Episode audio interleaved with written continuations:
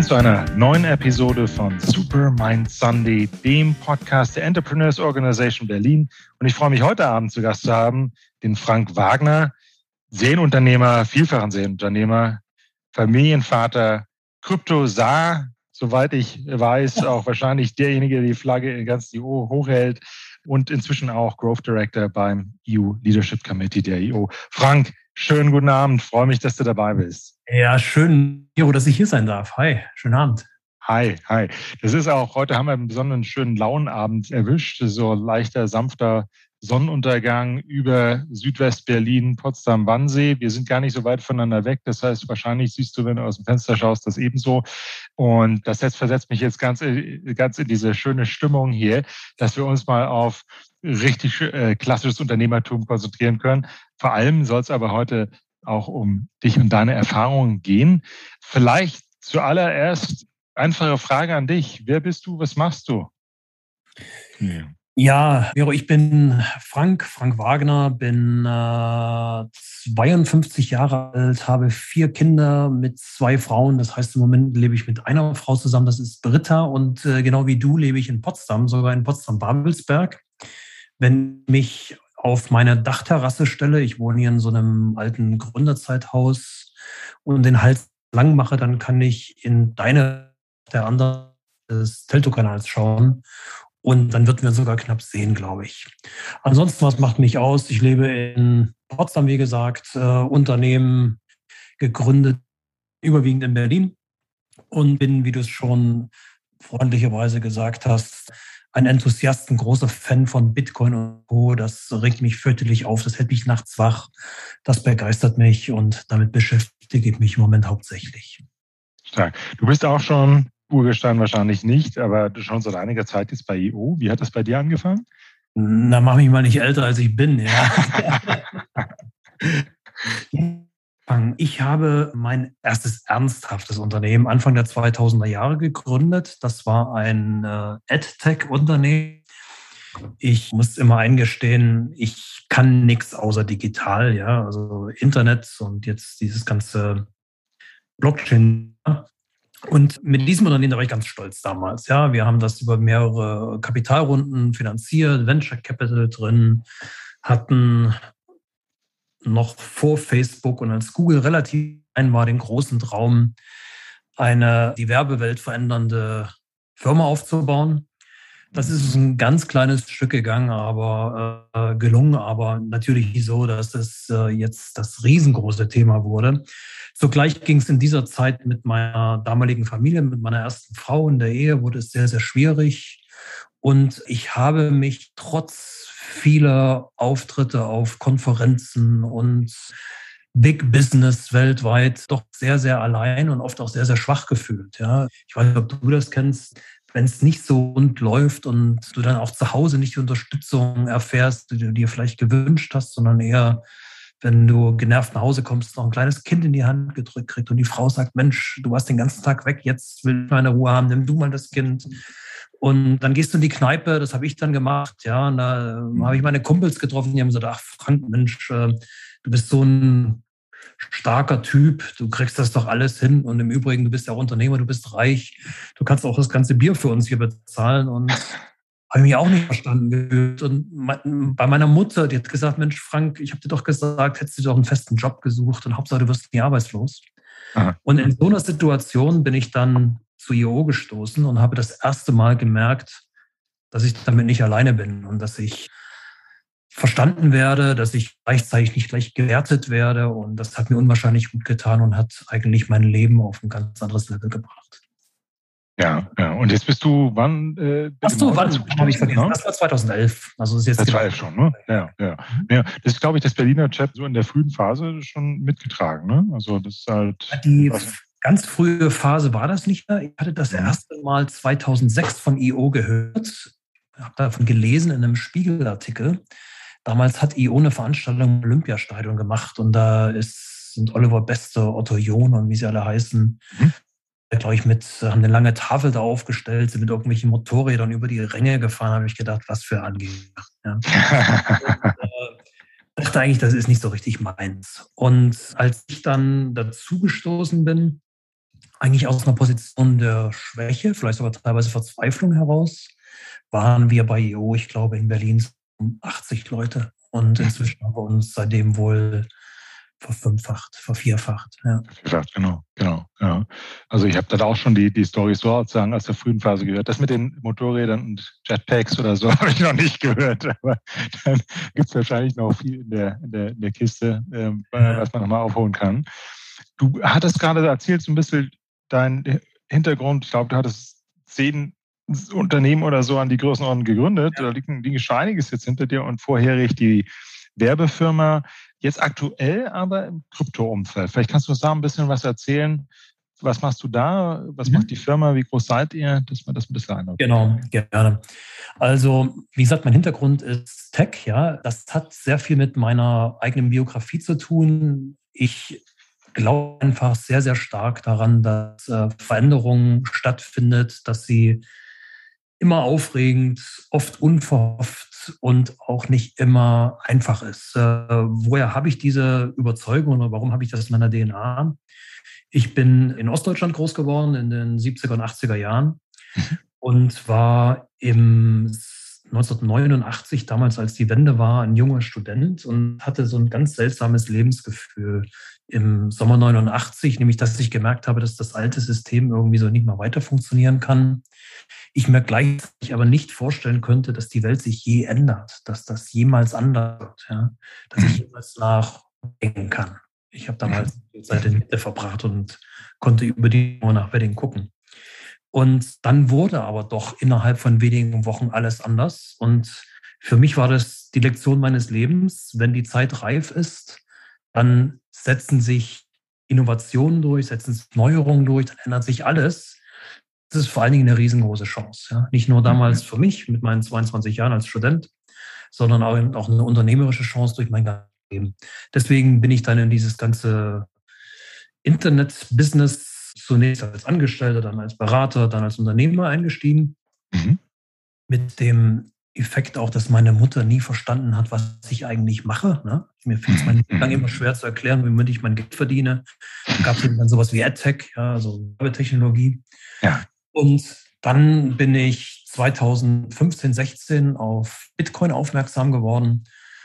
Es hat ziemlich lange gedauert, bis ich verstanden habe, was das für ein gewaltiges Potenzial hat. Und habe mich dann dem gemeinsam mit meinem Freund und Mit-IO Frank Gessner, der jetzt auch mein Gründungspartner ist, mhm. mein Gründungspartner, dem Thema zunächst als Investor genähert. Also wir haben investiert in Kryptowerte, mhm. haben uns dazu Rat und Tat geholt. Äh, einerseits, indem wir Trading-Systeme haben bauen lassen, um Effizienzen des Marktes zu nutzen, aber auch kluge Köpfe, die uns die Projekte besser erklären können. Dann gab Interesse mit uns gemeinsam zu investieren und dann haben wir halt eine Firma daraus gebaut. Und jetzt äh, betreiben wir mit Invaro einen Asset Manager für digitale Werte, also Bitcoin. Ich habe es erstmal im Leben eine Financial Service Firma am Start, äh, hatte ich so nie vor. Treffe mich jetzt plötzlich mit Bankern und so und bin auf Kongressen, wo ich früher nie gedacht hätte, dass ich da mal irgendwie freiwillig hingehe. Und ist ein riesengroßes Abenteuer und unternehmerisch für mich, glaube ich, die Größe meines Lebens. Ich finde es mega spannend. Wow, da werden wir später hoffentlich noch stark eintauchen können. Das Thema, was machst du dort jetzt im Day-to-Day? -Day? Du bist also Co-Founder und hast du einen bestimmten Fokus, gehe ich jetzt mal davon aus? Ja. ja. Also ich bin Co-Founder gemeinsam mit äh, dem Frank Gessner und wir haben so eine kleine Gruppe aufgebaut, die Invaro-Gruppe. Also wir haben Büros in äh, Liechtenstein, auch aus regulatorischen Gründen, sind da mit unserem Asset Management äh, in Berlin, in Dubai und jetzt auch neu in der Schweiz. Ich bin CEO in der Gruppe und konzentriere mich auf strukturelle Themen. Ich bin, glaube ich, ein ziemlich strukturierter Typ. Ich mache sehr, sehr gern äh, Vertrieb ja, und mhm. äh, auch gerne sehr strukturiert. Da habe ich auch früh schon einiges gemacht und auch um die Finanzthemen. Der Frank, mein Partner, Frank Gessner, mhm. ist der Mensch, der das Produkt verantwortet und auch deutlich besser versteht als ich und äh, sich auch um die rechtlichen Themen kümmert.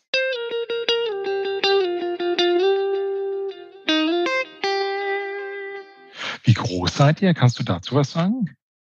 Wir sind klein, aber fein. Ja, also wir mhm. haben knapp mehr Mitarbeiter als Standorte. Na, ganz so ist es nicht. Also wir sind so 15 und haben vier Standorte. Das ist ja irgendwie bezeichnend für diese ganzen Kryptounternehmen, habe ich festgestellt. Ne? Am Ende ist man redet irgendwie von Trilliarden von Dollar an, an Cap und dann stehen da irgendwie 20 Leute dahinter. Oder? Genau. Also wir, wir, ja, wir verwalten ja Vermögen und das ist ein Asset Manager, also kein Vermögens, sondern Asset Manager mhm. mhm. und äh, beraten dabei und haben technische Lösungen zur Verwaltung von Vermögen. Und das ist ein sehr, sehr technisches Thema. Da brauchst du keine riesengroße Organisation. Ne? Mhm. Äh, gleichzeitig ist es natürlich in der Finanzservice-Industrie natürlich so, dass du das Geld von anderen Menschen in Bearbeitung hast, mal salopp mhm. gesagt. Und mhm. dann sieht das Ganze natürlich viel, viel größer aus vom Hebel her, als, sagen wir mal, bei einem Berater, der als Einzelkämpfer da seine Tagessätze verkauft. Völlig klar. Ja, ja. Und was misst man da als Kenngröße? Ist das irgendwie so Asset Under Management oder was? Genau. Was, äh, ja? Äh, die, die, die Kennzahl, so, wo man sich auf die, die Brust klopft, sind die Assets Under mhm. Management. Mhm. Und da bin ich sehr demütig. Also wir sind da mhm. auch am Anfang unseres Weges. Wir haben so um die 30 Millionen jetzt Asset Under Management mhm. und wachsend auch. Da hilft uns natürlich auch der Markt und das Interesse Klasse. Mhm. Aber wir haben schon mit Finanzprodukten, die wir gerade entwickeln und Lizenzen, um die wir uns gerade bemühen, in Europa einen relevanten Asset Manager für digitale Werte aufzubauen, der dann natürlich auch in eine Milliardenregion kommt. Da ist man dann endgültig relevant. Und das wird wahrscheinlich ein bisschen länger dauern, als ich das immer will, weil ich will immer schnell und sofort und groß. Äh, mhm. Europa geht oft nicht so, aber ich bin ziemlich guter Dinge, dass wir da hinkommen das Thema, du hattest gerade angesprochen, lizenzseitig und so weiter. Ist das auch ein Thema, womit du dich jetzt rumschlagen darfst, viel mehr? Ähm, oh, da ja. gibt es ja regulatorisch einiges. Naja, der, der, Markt ist relativ früh oder sehr früh. Ne? Er ist mhm. auch wenig reguliert, was mhm. übrigens nicht gut ist unbedingt. Ja. Ich habe lieber Regulatorik oder Regulierung bedeutet ja Rechtssicherheit. Ich möchte Rechtssicherheit haben. Ja, und dazu mhm. wünsche ich mir Regeln. Ne? Das ist so ein bisschen wie im mhm. Straßenverkehr. So ganz ohne Ampel ist halt auch blöd. Mhm. Wenn allerdings die Ampeln die ganze Zeit auf Rot stehen, dann ist es auch nicht voran. Und das haben wir leider, gerade in Europa gibt es doch starke äh, Bestimmungen, dass der Kryptomarkt eher überreguliert wird und damit auch Innovation gekillt wird. Das betrifft uns als Investoren in diesem Space auch, aber nicht nur. Es betrifft vor allen Dingen aber die Unternehmen, in deren mhm. Coins und Token wir investieren. Das finde ich sehr, sehr schade. Ich habe mir da übrigens, wenn ich das gerade noch bringen kann, ich habe mir die Wahlprogramme mal der Parteien angeschaut. Ja. Bitcoin und Co. Da habe ich mir richtig Mühe gemacht. Okay, ich gebe zu, auch PDF und Suchfunktion hilft auch, aber ich habe Müsste ich jetzt, müsste ich jetzt eigentlich tippen? Darf ich mal tippen, wer die progressiv Ja, tippe mal, tippe mal. Wahrscheinlich äh, absolut konträr zu dem, was man meinen würde. Ich hätte jetzt schon fast auf die Grünen getippt. Aber was? unter, unter, unter einer bestimmten ja. Motivation, ne? Ja, nee, ist leider nicht. Ist leider ist nicht okay. so. Die, ähm, ich fasse es mal kurz zusammen. Schreibe ich demnächst auch mal einen, einen Blogartikel da, den, was machen wir über LinkedIn dazu, was wird mhm. mhm. diese Woche noch kommen. Mhm. Wir, äh, nein, also es gibt eine Partei, die sich explizit positiv dazu äußert. Das ist äh, die FDP. Die haben so ein eigenes, na Kapitel ist jetzt vielleicht zu viel, so ein paar Absätze im Wahlprogramm, wo sie Bitcoin und Co. und eine von Selbstbestimmtheit und libertärem Geist geprägte Geldsystem predigen. Mhm. Das ist bei der FDP der Fall. Mhm. Bei der AfD gibt es immer ein klares Bekenntnis zum Bargeld. Ja, da sei in der Staat mhm. soll nicht in die Finanzen der Bürger reinreden. Na gut, ähm, das könnte man vielleicht auch noch so interpretieren. Ich werde sie trotzdem nicht wählen. Mhm. Alle anderen Parteien sind doch sehr auf Kontrolle und Beschränkung ausgerichtet. Ja, da die, die SPD zum Beispiel spricht von der Ablehnung von Privatgeld, mhm. gar nicht verstehend, dass Bitcoin gar kein Privatgeld ist. Die Linken wollen es gar verbieten. Die CDU ist so ein bisschen schwammig und die Grünen gehen auch eher so in Richtung Regulierung, wir wollen es uns mal anschauen, immerhin. Ja, ja. ja ich erinnere mich an, an unterschiedliche Aussagen da von der, von der grünen ne, Seite. Also inzwischen weicht das Thema ja auch irgendwo auf. Ne? Aber also wirklich progressiv kann man in, in Deutschland wahrscheinlich jetzt die, die wenigsten Parteien dort bezeichnen. Bin mal gespannt, vielleicht tauchen wir nachher mal ein, wie die Schweizer damit umgehen ja. oder vielleicht auch andere. Da kann man, glaube ich, auch ein bisschen was lernen. Miro, ich glaube, wir verschlafen in Deutschland gerade wieder die Zukunft. Ja, das, was ja im Internet-Business auch passiert ist in den 90er und 0er Jahren. Ja, wir haben uns mhm. mit Regulierung, Stichwort Datenschutz beschäftigt äh, mhm. ohne Ende. Mhm. Das Geschäft wird woanders gemacht, in Amerika. Und ich glaube, wir laufen Gefahr, dass genau das wieder passiert. Also das sehe ich mit großer Sorge. Ja, ja. Kannst du uns noch ein bisschen was über dich erzählen? Ich habe gelernt, vier Kinder, zwei Frauen. Ja. Ähm, sehr, klingt nach sehr viel zu tun. Hast du ansonsten noch was, was Haustiere, Hobbys, Sport oder was, was treibt dich so rum? Äh, Haustier ist ein gutes Stichwort. Äh, mhm. Ich muss bekennen, ich als Kind immer Angst vor Hunden, auch vor ganz kleinen Hunden. Das ist fast so, ne? Manche fürchten sich vor Spinnen oder irgendwas und ich fürchtete mich immer vor Hunden. Mhm. Heute bin ich stolzer Besitzer eines Hundes oder eines Hündchens. Und oh. den haben wir gerade abgeholt bei mhm. Walde bei Berlin. Meine Frau und meine Tochter, meine Tochter ist 17, die sind alle ganz aufgeregt. Ich bin so ein bisschen, na, ich bin noch so ein bisschen distanziert, aber ich bin auch schon gerade dabei, mich zu verlieben. Also insofern ein großer Tag heute. Ich habe es erstmal in meinem Leben Haustier. Aha. War, war das geplant oder kam das eher äh, an, an, dich ran, das Thema? Ähm, äh, auch, auch das hat vielleicht sogar was mit EO zu tun. Was denn? Mhm. Ich bin zum zweiten Mal verheiratet, wie gesagt. Ne? Mhm. Mhm. Jahrelang mit einer Argentinerin verheiratet, aber am Anfang war es große Liebe. Mhm.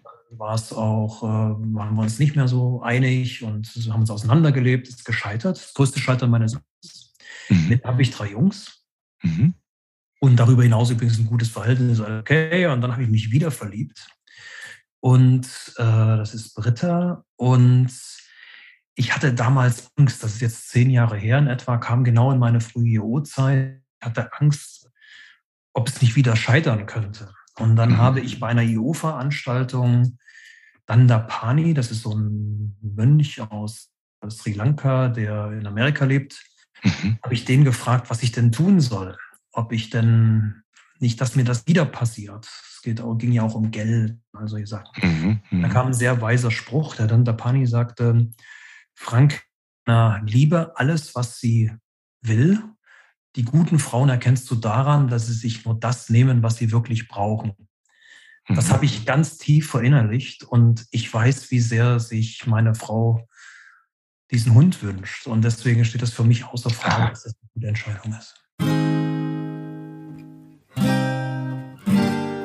Und Hobbys gibt es da, ich weiß nicht, dich, dich würde ich so von außen einsortieren, als wärst du so ein Gitarrenspieler oder liege ich da komplett falsch?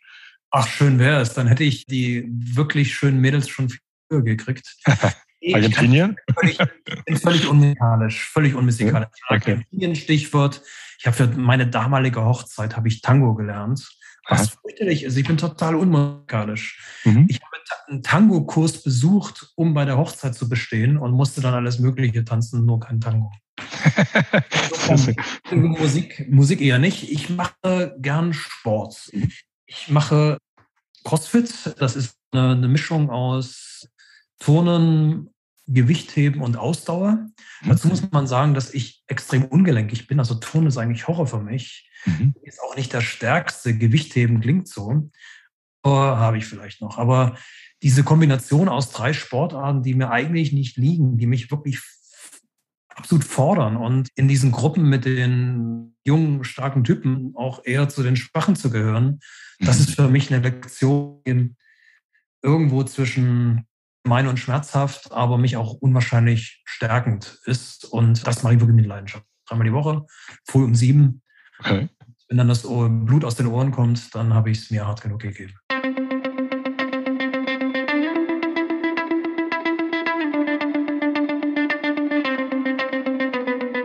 Hast du ein Lieblingsfach in der Schule gehabt, an das dich erinnerst? In der Schule, ich habe immer sehr Deutsch und Geschichte gemocht. Mhm. Ja, so Deutsch. Ich habe ich hab viel gelesen und Deutsch war immer das, was mich begeistert hat. Ich lese bis heute auch noch sehr, sehr gerne. Aber das klingt jetzt alles so, weil ich ein Spiel sehe. Was machst du gerne? Ich gehe gerne, ich lese gerne. Ja, ja. ja. Und dann Argentinien. Das passt jetzt nicht zusammen.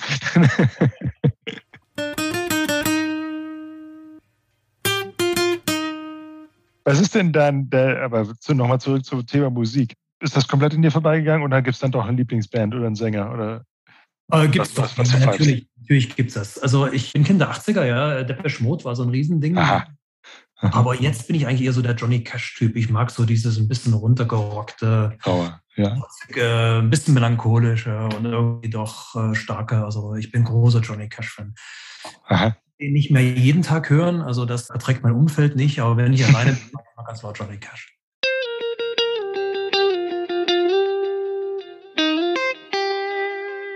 Was war denn die unsinnigste Idee in deinem Leben? Fällt dir da was ein?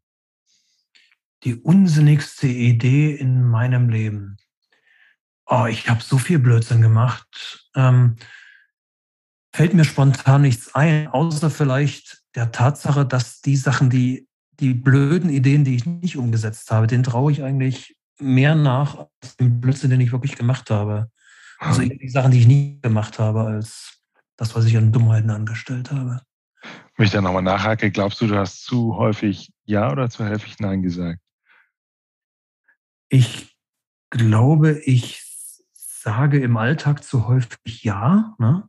Äh, mhm. Mir fällt es sehr schwer, Nein zu sagen. Und ich will ja für meine Hilfsbereitschaft, meine Empathie und was weiß ich geliebt werden. Mhm. Aber ähm, das äh, halte ich vielleicht nur selbst von mir. Also mein Umfeld glaubt manchmal, dass ich durchaus in der Lage bin, Nein zu sagen, mich durchzusetzen oder klare Entscheidungen zu treffen. Ich bin mir da nicht so ganz sicher. Ich glaube, Fremdbild und Eigenbild auseinanderzukriegen gehört zu den größten Herausforderungen, die wir haben. Wenn wir ins letzte Jahr zurückschauen, ich weiß nicht, für euch vermutlich war jetzt in der Kryptoszene diese Lockdown-Situation rund um Corona sicherlich eher zuträglich. Aber kannst du trotzdem noch mal was dazu sagen, wie du privat, aber eben auch ihr im Unternehmen mit den Situationen umgegangen seid oder was ihr auch vielleicht daraus gelernt habt für euch ja, ja. davon geht? Also ich glaube, zuträglich war das für keinen von uns. Ja, also vielleicht kurzfristig geschäftlich, wenn man im E-Commerce ist und auch die Kryptokurse haben sich natürlich sehr, sehr gut entwickelt. Mhm. Ich glaube nicht wegen Corona, sondern das hat andere Gründe, die auch weit weg von Spekulation sind, sondern da geht es eher so makroökonomische Zusammenhänge. Mhm. Aber ansonsten war das natürlich einfach Corona, ja, es hat genervt. Ja, also ich bin früher zu viel gereist, da hat mir irgendwann das Reisen aber auch mal gefehlt.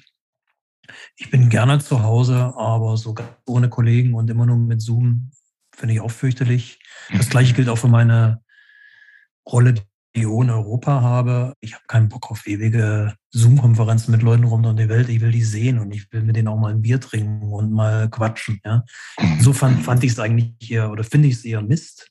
Mhm. Ich habe in der Zeit auch gelernt, dass Werte wie Freiheit, Selbstbestimmung, den eigenen Kopf benutzen, wirklich nachzudenken, das zum einen sehr, sehr wichtig ist, auch mir sehr, sehr wichtig ist und doch in unserer Gesellschaft mal wieder in Frage gestellt wird. Also ich bin durchaus auch angefasst davon, wie sehr unser Staat präsent geworden ist in den letzten Monaten und wie welche Rolle dabei auch die Medien spielen und so, das beschäftigt mich sehr. Insofern ist für mich Corona ein Thema, was weniger was mit dem Virus selbst zu tun hat, sondern ich beobachte einfach, wie das unsere Gesellschaft verändert und sehe das mit einer gewissen Faszination. Und ich habe mich noch nicht ganz entschieden, ob ich die Entwicklung, die wir gerade erleben, wirklich für gut halte oder eher besorgniserregend. Ich tendiere zu letzterem.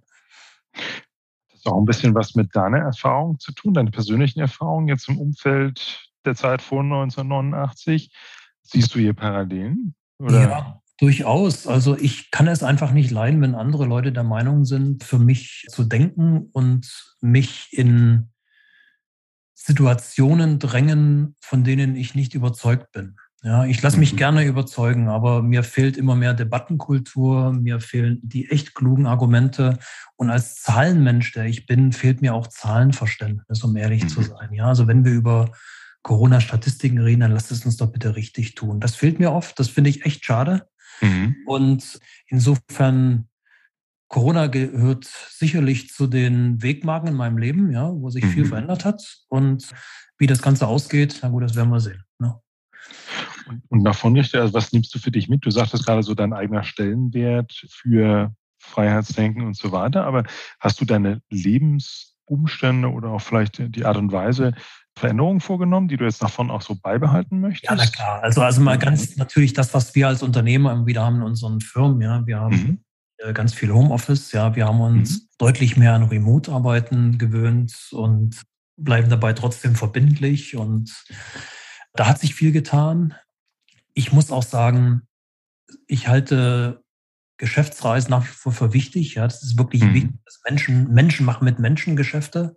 Mhm. Nicht äh, Zoom-Gesprächspartner äh, mit Zoom-Gesprächspartnern. Nichtsdestotrotz so die ein oder andere unsinnige Geschäftsreise samt des ganzen Aufwands, dass das weggefallen ist, bin ich echt dankbar dafür.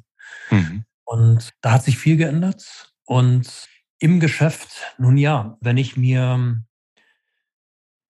unsere Kunden anschaue, umso mehr die aus klassischen Finanzen kommen, umso mehr habe ich das Gefühl, die sind eher verunsichert von dem Wandel, der ansteht. Ja, die reden auch ganz anders über Digitalisierung, als, als ich das tue als Tech-Unternehmer. Mhm. Andererseits sehe ich gerade, dass Unternehmer, wie du und ich, immer mehr nach einem sicheren Hafen für ihr Geld suchen und dann eben auch zielgerichtet in Kryptoassets investieren, das Ganze sich gern äh, managen lassen, also dann Unternehmen wie meins suchen. Insofern sehe ich da, dass das allgemeine, das sinkende Vertrauen in, in den Staat oder auch in die Zentralbanken, in das Eurosystem, das führt zu einem Zufluss von Mitteln, Geldern in Bitcoin und Co. Und davon profitiere ich dann doch mittelbar, kann ich nicht anders sagen, ja. Wenn du jetzt mal deine unternehmerische Reise ein bisschen zurückspulst, vielleicht ist auch mit der aktuellen Firma nochmal angefangen. Wie war das beim Start? Du hattest vorhin gesagt, du bist so eher aus der Investorseite dort reingekommen in das Thema, aber schon relativ früh, sagen wir mal so. Ich glaube 2015, 2016 sagtest du. Ja. Wie konkret hat es angefangen? Wie habt ihr das Thema erstmal für euch erschlossen?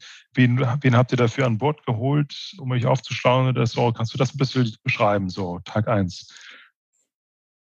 Das war bei Invow wie bei vielen anderen Firmen auch. Die sind weniger im Plan als vielleicht so eine Art Verkehrsunfall. Ne? Also so war das nicht. Ich habe in, bei meinen ganzen Firmen neben einem mittelguten, eigentlich ja, nee, guten Exit auch äh, eine Pleite hingelegt und anderen Insolvenz. Ja? Also auch das habe ich erlebt und alle möglichen Grautöne dazwischen. Und ich war 20 17, 16 habe ich erstmal angefangen, selbst zu investieren, aber 2017 war ich wieder in so einer Umbruchphase. Ein Unternehmen, was ich begleitet hatte, das hat sich nicht so entwickelt, wie ich mir das vorgestellt habe, beziehungsweise die Zusammenarbeit mit meinen Partnern hat sich nicht so entwickelt, wie ich mir das vorgestellt hatte. Und ich hatte dann ja ein bisschen die Zeit auch zum Nachdenken genutzt, habe dabei Krisenberatung für Unternehmer gemacht. Das ist so ein das mir besonders am Herzen liegt. Das heißt Kraft und Krise, also wie helfe ich Unternehmern in insolvenznahen Situationen, da gestärkt durchzukommen. War aber gleichzeitig von diesem Crypto-Space fasziniert und dann hat mich der Frank Gessner angesprochen und sagte, Mensch, ähm, wollen wir da nicht was zusammen aufbauen? Ja, äh, stark technisch und das wird auch nicht unsere Zeit fordern. Ich so, ach, warum nicht? Und äh, vor allen Dingen habe ich auf die Art und Weise auch Zugriff auf Know-how in unserem Team, denn die ganzen White Paper dieser Kryptoprojekte zu lesen, habe ich keine zu. Ja, da bin ich echt zu faul. Und Software, die Ineffizienzen des Marktes ausnutzt, zu entwickeln, das kann ich nicht. Insofern ist es schon gut, wenn wir das da uns Verstärkung holen und kamen ganz viele Leute auf uns zu und haben gesagt, wir würden gern bei euch investieren. Also wir möchten auch über euch ein Portfolio uns aufbauen von Kryptowerten. Und da habe ich meine Naivität gesagt, ja Mensch, lass uns das doch machen um dann allerdings festzustellen, dass man ja das Geld von Fremden nicht einfach so annehmen kann. Dann muss man sich schon einen Platz suchen, wo man sich eine Regulierung besorgt. Dann muss man, äh, da muss man es schon richtig machen. Mhm. Das hat uns dazu geführt, dass wir damals dann in 2018 in Liechtenstein äh, äh, in Wau gegründet haben, in Europa der erste tokenisierte Asset Manager, haben den Ivo-Bond, äh, eine Unternehmensanleihe, eine tokenisierte Lebensanleihe emittiert und äh, Ja, und seitdem befinden wir uns auf offener See und setzen uns mit Markt, mit unseren Anlegern, mit ganz viel regulatorischen Problemen auch auseinander. Das hat inzwischen eine Komplexität. Wenn ich da vorher gewusst hätte, ob ich es dann auch gemacht hätte, weiß ich nicht. Ich bereue es auf jeden Fall nicht, das getan zu haben. Mhm. Du sagtest, glaube ich, da ist auch Venture mit dran gewesen oder bezog sich das nee, auf ein anderes Unternehmen? Nee, nee, nee. Das äh, Venture war im ersten Unternehmen dabei und dann nochmal mhm. später. Nee, nee, das machen wir ganz alleine. Und okay. äh, das mhm. ganz alleine. Wir haben, äh, wie gesagt, eine Unternehmensanleihe aufgenommen.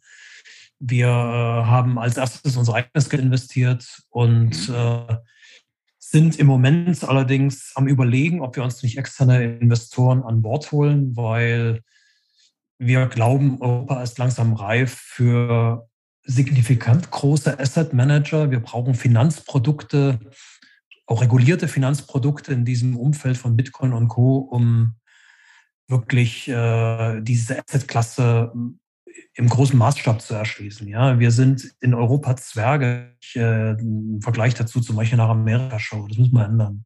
Und mhm. das schaffe ich nicht alleine, Partner. Und der Frank und ich, wir zwei sind zwar zwei Unternehmer aus Leidenschaft und vielleicht auch einigermaßen coole Typen, aber das schafft man nicht alleine.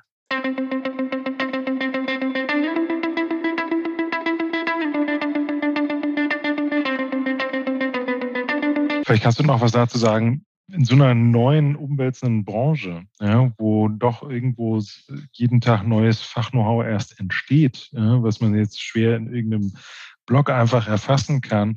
Wie habt ihr quasi euch erstmal in so ein Thema reingefräst. Ja? Also quasi aus Deutschland raus scheint es jetzt auch nicht so naheliegend zu sein, ja? dass man da an der Quelle dann direkt sitzt, ja. wo die Innovation stattfindet und wo auch in so kurzer Zeit einfach so viele Veränderungen, Entwicklungen da entsteht. Was braucht man denn dafür, um quasi im, im, weitet, im weitesten Sinne im Krypto-Umfeld wirklich State-of-the-Art Produkttechnik oder Businessmodell zu entwickeln? Kannst du da ein bisschen was erzählen? Ja, also zum einen, wir machen ja keine On-Chain-Entwicklung, ja, wir sind Investoren. Also mhm. wir erfinden nicht den neuen heißen Scheiß, sondern mhm. wir finden ihn, bewerten ihn und investieren. Ja, das ist was mhm. anderes. Und für mich ist ganz wichtig, dass, äh, oder die Erkenntnis sehr wichtig gewesen, Krypto ist kein Spekulationsobjekt. Ja, ich, wir machen ein Casino sondern ich bin einfach felsenfest davon überzeugt, dass, um vielleicht mal bei Bitcoin anzufangen, Bitcoin oder die Blockchain ist das Internet der Dinge, das Internet der Werte.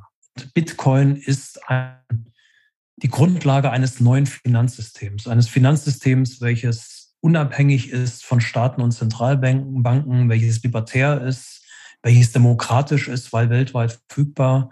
Das ist was ganz, ganz Großes. Und wenn man wie ich den Digitalisierung der 90er und 2000er Jahre schon mitgemacht hat und gesehen hat, wie aus einem kleinen Buchhändler Amazon ein Walmart-Killer geworden ist, wie Google und Facebook die Verlage und das weggefegt haben und das Medienbusiness neu definiert haben, mhm. dann ist das im Vergleich allein von Bitcoin, wo es um das Finanzsystem geht, vergleichsweise klein.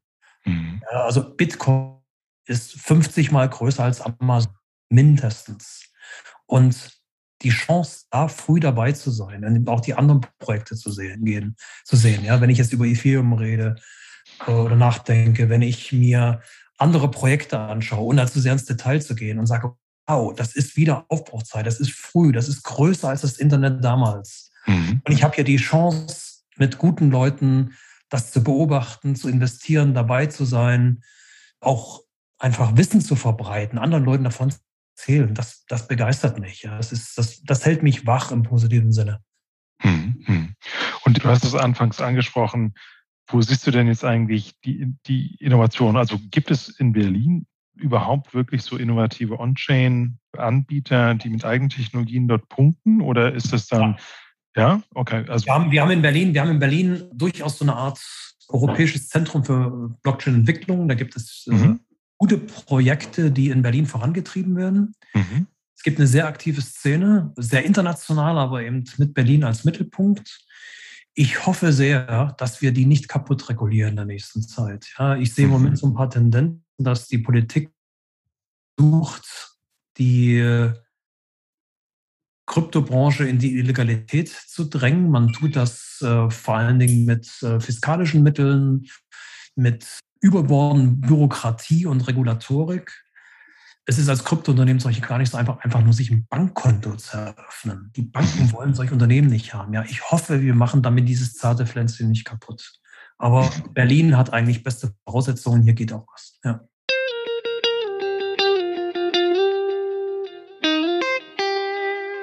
Was hätte dir denn jemand sagen sollen, als du 20 gewesen bist? Als ich 20 gewesen bin, also als ich 20 war, da hatte ich noch einen Pflichtmilitärdienst. Ja. Mhm. Da hätte mir mal einer sagen können, du darfst heute mal ein Bier trinken gehen und einfach nur abhauen. Das hätte ich mir sehr gewünscht. Aber ansonsten, ich habe ja Kinder in dem Alter. Ne? Mein ältester mhm. ist 24, der, mhm. der zweite ist 19. Mhm. Und ich bemühe mich, ihnen zu vertrauen, loszulassen und nicht zu viele Ratschläge zu gehen. Weil ich glaube, das beste Geschenk, was ich denen mitgeben kann, ist, ey, strengt euch, strengt eure eigene Rübe an, denkt mhm. selbst nach, probiert Sachen aus, macht Fehler, macht viele Fehler und macht sie schnell. Mhm. Mhm. Das heißt, ist das auch so, so ein Thema, das äh, hat dir das jemand vermittelt in der Form oder ist das dann was, was dir, ich weiß nicht, aus dem Elternhaus oder anderweitig ähm, schon so vorgelebt wurde? Hm, nee, mir selbst nicht. Also ich komme aus der Leipziger Gegend oder aus Leipzig. Mhm. Das ist äh, eine Gegend, die sehr protestantisch, äh, äh, lutheranisch geprägt ist. Also mit sehr viel Arbeitsethos und einer nicht gut ausgeprägten Fehlerkultur. Also Fehler waren eigentlich immer was Schlechtes. Und ich habe ziemlich lang gebraucht, um zu verstehen, dass ich äh, nicht einfach nur Fehler oder viele Fehler in meinem Leben gemacht habe, sondern dass ich der Entdecker von vielen Wegen gewesen bin, die nicht zum Ziel führen und dass das gut ist. Das hat ziemlich lang gebraucht. Ich bin inzwischen deutlich entspannter und ich glaube, Fehler machen ist mega wichtig und sie eben auch wirklich früh zu machen, wenn, wenn Sachen noch heilbar sind und äh, sie schnell zu machen und damit ganz offen umzugehen. Das halte ich für eine extrem wichtige Tugend. Und das ist eigentlich das, was ich mir gewünscht hätte, dass man mir das damals auch mehr vermittelt hätte.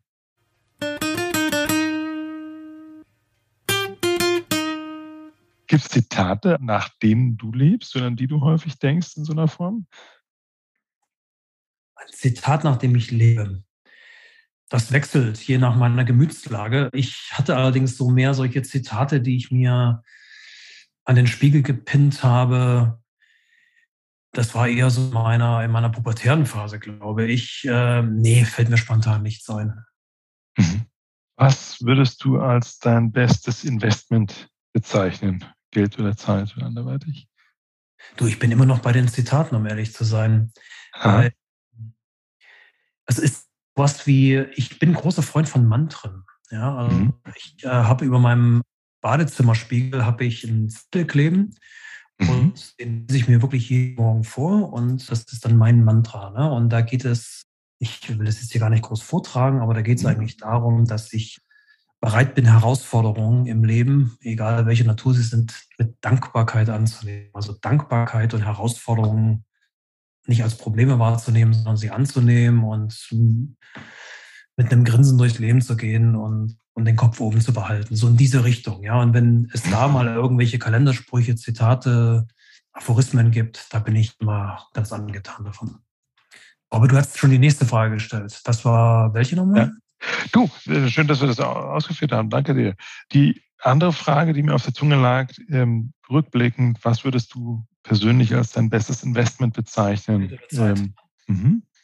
Ganz klar Zeit. Und zwar Lebenszeit im Sinne von Qualitätszeit, ja, Zeit für Dankbarkeit, auch die Glücksgefühle des Lebens. Ich, ähm, da habe ich vielleicht noch was zum so IO-Style zu teilen. Ich hatte 2016 eine Insolvenz, die auch übrigens große Teile meiner Altersvorsorge vernichtet hat. Das hat auch echt wehgetan, ja, es war auch echt nicht geil.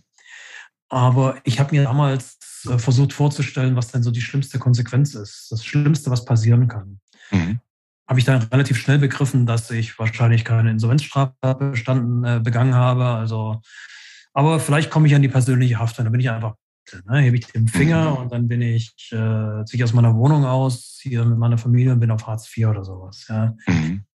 Das war nie wirklich realistisch, ist auch nicht eingetreten, aber ich habe mich da mal so richtig reingefühlt und habe dann auf Immo-Scout nach Wohnungen gesucht. Das Schlimmste, was passieren kann. Ja, ja. Das Schlimmste, was passieren kann, ich ziehe in die Brandenburger Pampa, Plattenbau.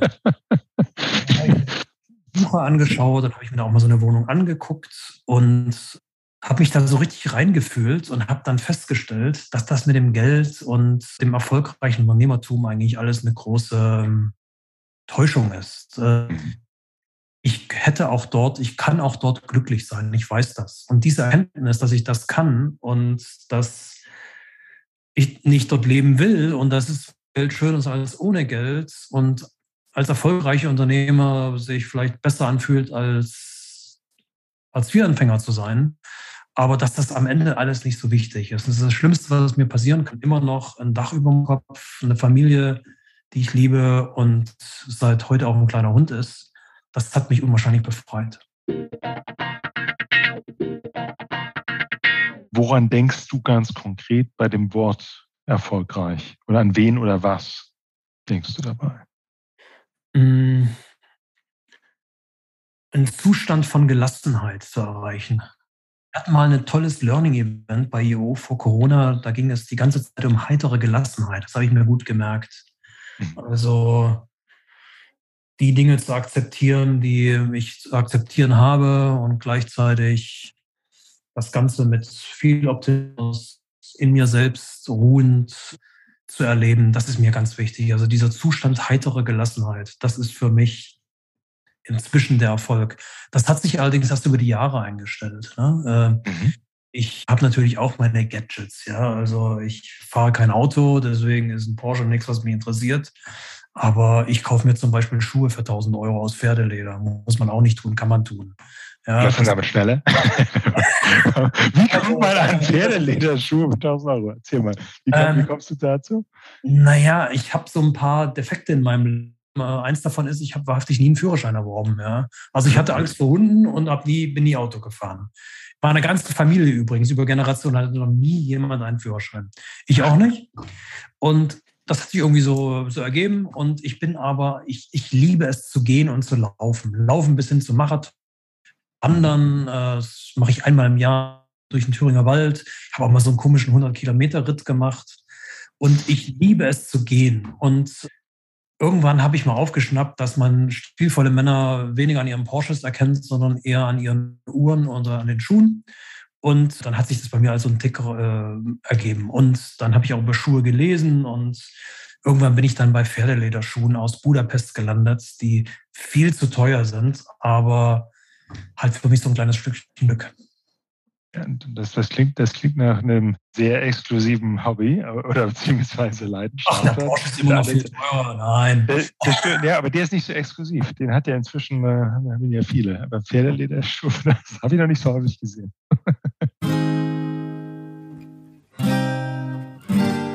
Was war denn der beste oder meinetwegen auch der schlechteste Rat, den du jemals von jemand anders erhalten hast? Der beste Rat, da bin ich wieder, jo, ich wüsste jetzt gerade gar nicht, was mhm. der schlechteste ist, aber der beste mhm. Rat, doch ein schlechter habe ich auch. Der beste Rat, der mir je erteilt wurde, kommt auch aus dem Iobenfeld von einem guten Freund von mir auch äh, inzwischen.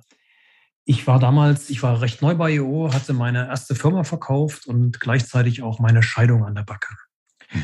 Und ich habe ihn gefragt, wie ich das denn mit der Güterauseinandersetzung machen soll und äh, hatte irgendwelche Zahlen im Kopf und wie ich das irgendwie hinkriege. Und er sagte mir dann, er fragte mich dann, was denn mein Seelenwert sei. Und da wurde mir im Prinzip alles, alles Geld der Welt. Ja, ich kann immer wieder neu anfangen. Mhm. Das hat mir doch sehr geholfen, äh, loszulassen und auch zu sagen, mein Gott, ja, äh, im Zweifelsfall alles scheißegal. Mhm. Ja. Seelenfrieden ist das, was das wertvollste Gut ist und die Gewissheit wieder anfangen zu können. Das war der beste Rat meines Lebens. Und der schlechteste, wobei er war gut gemeint.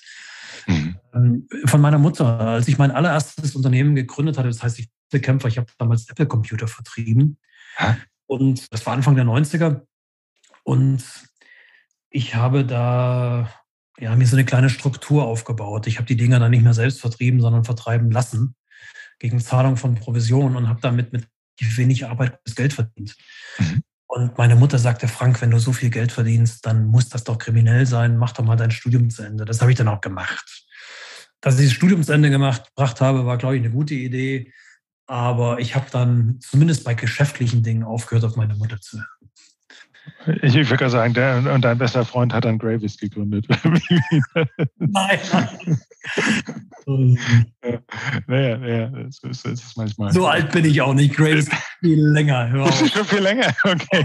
Ich hatte, ich hatte mal den Gründer getroffen. Das gibt es Anfang der 80er. Habe ich nicht gefragt, weil er es gemacht hat. Ja.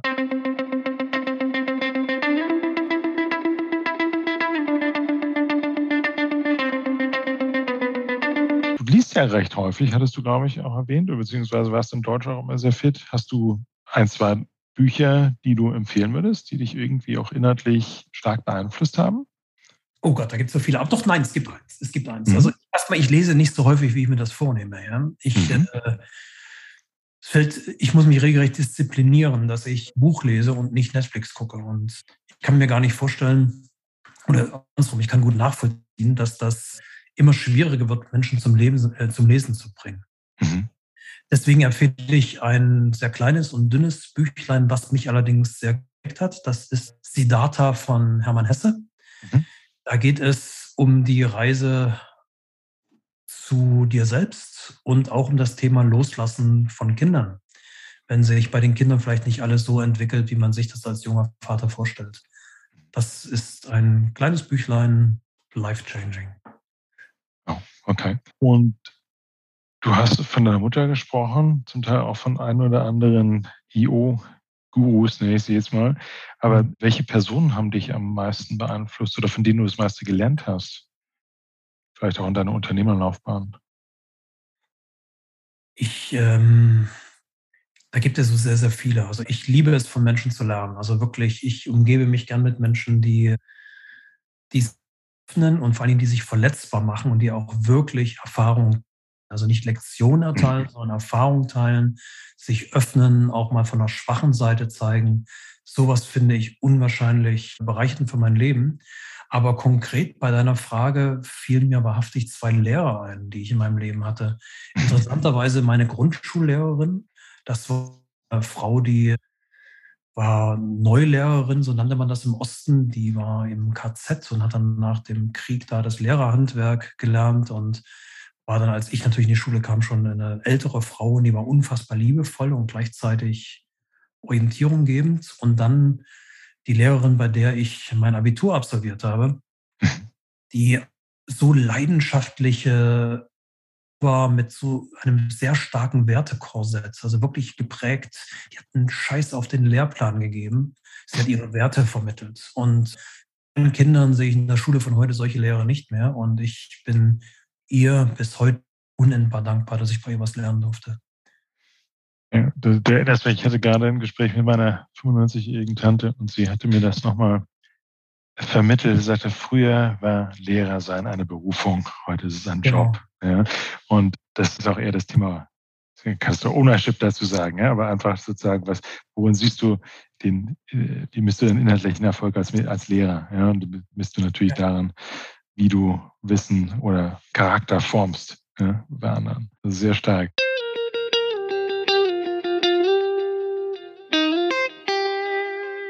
Was sind denn eventuell vielleicht auch absurde Eigenheiten, auf die du nicht verzichten möchtest? Was kannst du da teilen? Na, jetzt ich meine Pferdelederschuhe und mein Kult dieser Putz. das, das. Das ist Die hatten wir jetzt schon. Absurde Eigenschaften an mir. Ich bin ein ziemlich strukturierter Typ. Vielleicht ist das manchmal durchaus absurd. Ich liebe es mir im Leben Challenges zu setzen. Ja, äh, wie viele Tage im Jahr esse ich Fleisch? Äh, wie häufig trinke ich Alkohol? Äh, wie viele Tage habe ich ohne Zucker? und solche Sachen, ja, und führe ich akribisch Buch in einer App und liebe es, mich daran zu messen. Das ist ein bisschen spleenig, würde ich mal sagen, ja, und verstehe ich auch jeden, der mein Gott, äh, diese permanente Messung, das ist doch absolut krank und will doch so wie man gerade ist. Da bin ich, glaube ich, so ein bisschen komisch. Und ich befürchte, umso länger ich bei IO bin, da ticken einige so und umso mehr ich reife, umso schlimmer das. Und vielleicht ist es dann mal irgendwann gänzlich gaga. Im Moment ist es einfach nur eine Eigenart von mir. Kannst du da eine empfehlen? Die, die ja, absolut. Die App heißt Strides, also S-T-R-I-D-E-S. Mhm. Warum kann ich die empfehlen? Ich habe ewig gesucht nach einer ganz einfachen App, um so Strichlisten zu führen. Ja, habe ich meditiert, habe ich gelesen, habe ich dies und jenes getan. Und dann fand ich eine, die ging so halbwegs mit einem Entwickler aus Amerika und den habe ich dann so lange genervt, bis er die App so weiterentwickelt hat, dass sie für mich perfekt war. Wow. Jo, insofern kann ich die gut empfehlen. Okay, auf jeden Fall ein, ein Test wert. Prima.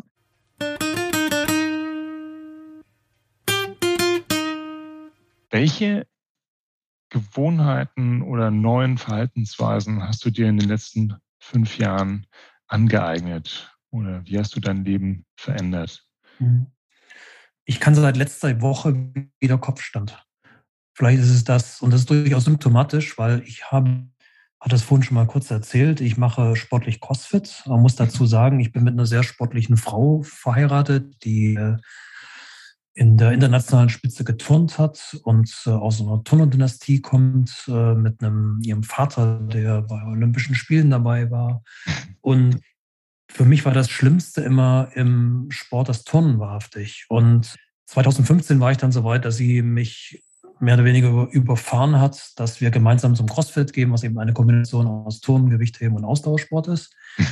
Und wenn dann so ein steifer Bock wie ich irgendwelche Übungen machen sollen, das geht ja schon los bei einer tiefen Kniebeuge, die ich gar nicht so richtig hinkriege, ist das extrem herausfordernd bis demütigend. Und ich habe da Seilspringen zunächst erstmal wieder gelernt, auch verlernt, konnte ich auch als Kind, glaube ich, nicht. Den Kopfstand konnte ich schon als Kind, seit letzter Woche kann ich ihn auch. Da bin ich mit meinen 52 Jahren durchaus stolz drauf. Das nächste ist der Handstand. Ich meine, der Handstand so an der Wand hochkrabbeln, den kriege ich schon hin, aber so freihändig, das würde ich gerne hinkriegen. Aha, aha. Äh, frei, frei, in der, frei stehend natürlich. Freihändig.